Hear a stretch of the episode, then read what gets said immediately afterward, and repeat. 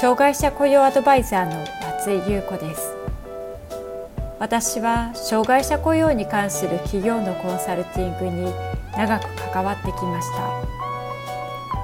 ポッドキャスト障害者雇用アドバイザー松井優子の障害者雇用相談室では障害者雇用に関する質問に対してその問題解決や新たな視点をお伝えしていく番組です。企業での障害者雇用が進んで働きたいと願っている障害者の方が一人でも多く働けるようになればと願っています。それでは本編のスタートです。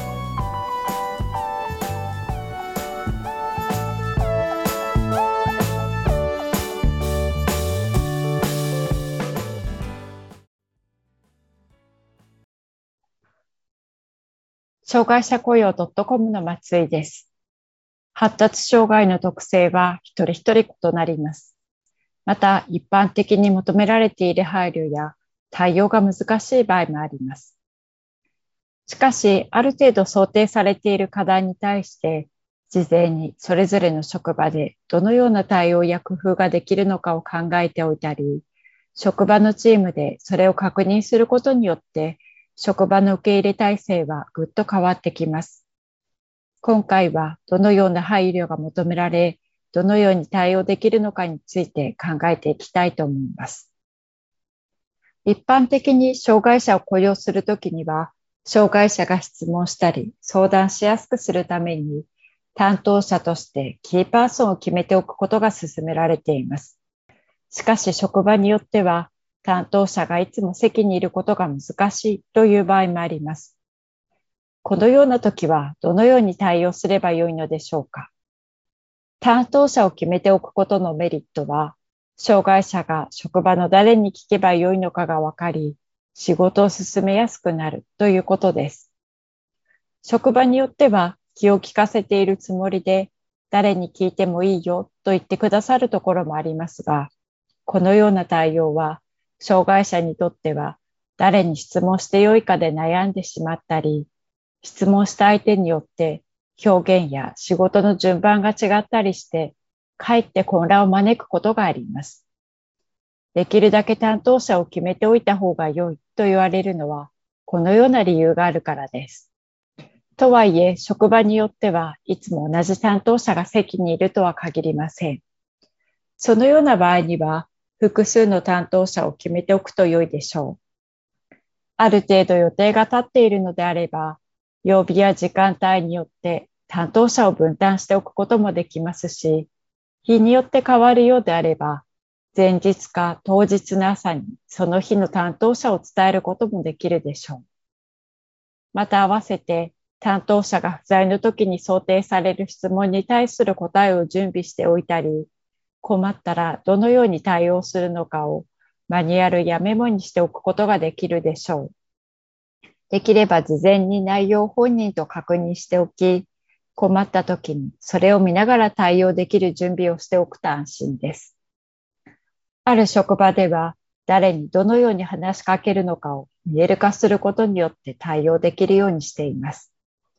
また誰に聞くのが良いのかどのような状況の人には聞かない方が良いのかを示しています。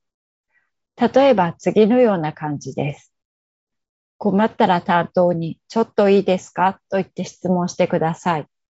担当がいない場合にはデスクにいる他の人に聞いてください。電話をしている人、他の人と話している人には聞きません。聞く人がいない場合には席で待っています。トイレなどで席から離れるときには、席を外しますと声をかけてから行きます。体調が悪くなったら担当者に伝えます。このようなことを決めておくことができるかもしれません。また、始業前や休憩時間の過ごし方についても工夫することができます。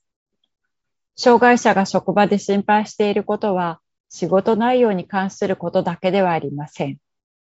職場で仕事が始まる前の始業前の時間の過ごし方や休憩の取り方などで悩んでいることも少なくありません。どのような過ごし方ができるのかを一緒に考えることもできます。例えばある職場ではパソコンを使う仕事であるため、仕事中に適宜休憩をとっても良いことを伝えていましたが、あまり休憩を取らず、疲労が溜まっている様子が見られました。本人に聞いてみると、作業に集中しすぎて休憩を取ることを忘れてしまうことや、他の人が仕事をしている中で自分一人が休憩を取ることを気にしていることが分かりました。そのため休憩時間をあらかじめ決めておき、アラームなどで時間を知らせること、チーム内の人がその時間を休憩取ることを周知するようにしました。また、スペース等が確保できるようであれば、昼休みなどには仮眠を取ったり、一人でゆっくり過ごせるようにしている職場もあります。本人の希望を聞きつつ、職場でできる許容範囲を伝えることで、疲れをためにくくすることができます。他の職場では始業時間間際に出勤してきたり、遅刻することがよく見られていました。本人によると、今までに職場に早く出勤しすぎて注意された経験があり、出勤の時間のタイミングがうまくつかめていなかったようです。また、早く職場に着いてから始業時間までをどのように過ごせばよいのかがわからないということも原因の一つのようでした。そのため、早く職場に着いた時には、始業時間までの過ごし方を決めておくことを確認しました。コミュニケーションの苦手さがある場合、何か困ったら相談してくださいと声をかけても、なかなか本人から相談することが難しい場合があります。このような場合には、本人からの質問や確認がしやすい環境づくりや、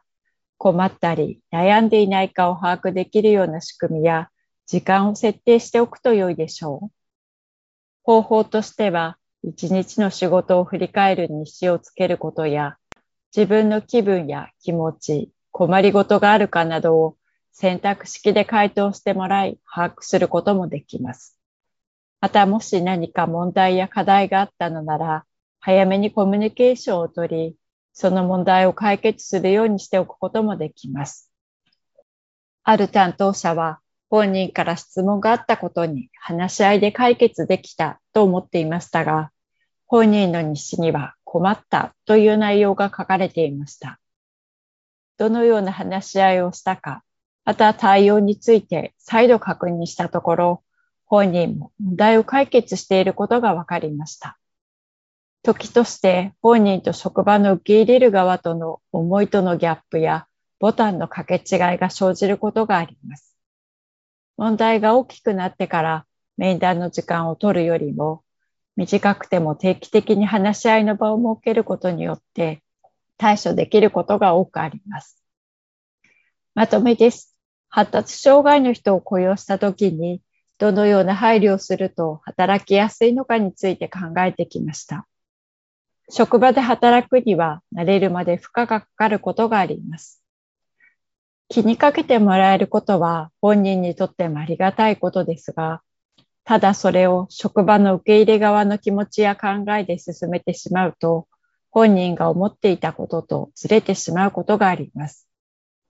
何か課題や困っているのではないかと感じたときには、まず本人と話して、どのように感じているのか、どうしたいのかを確認しながら対応を決めると良いでしょう。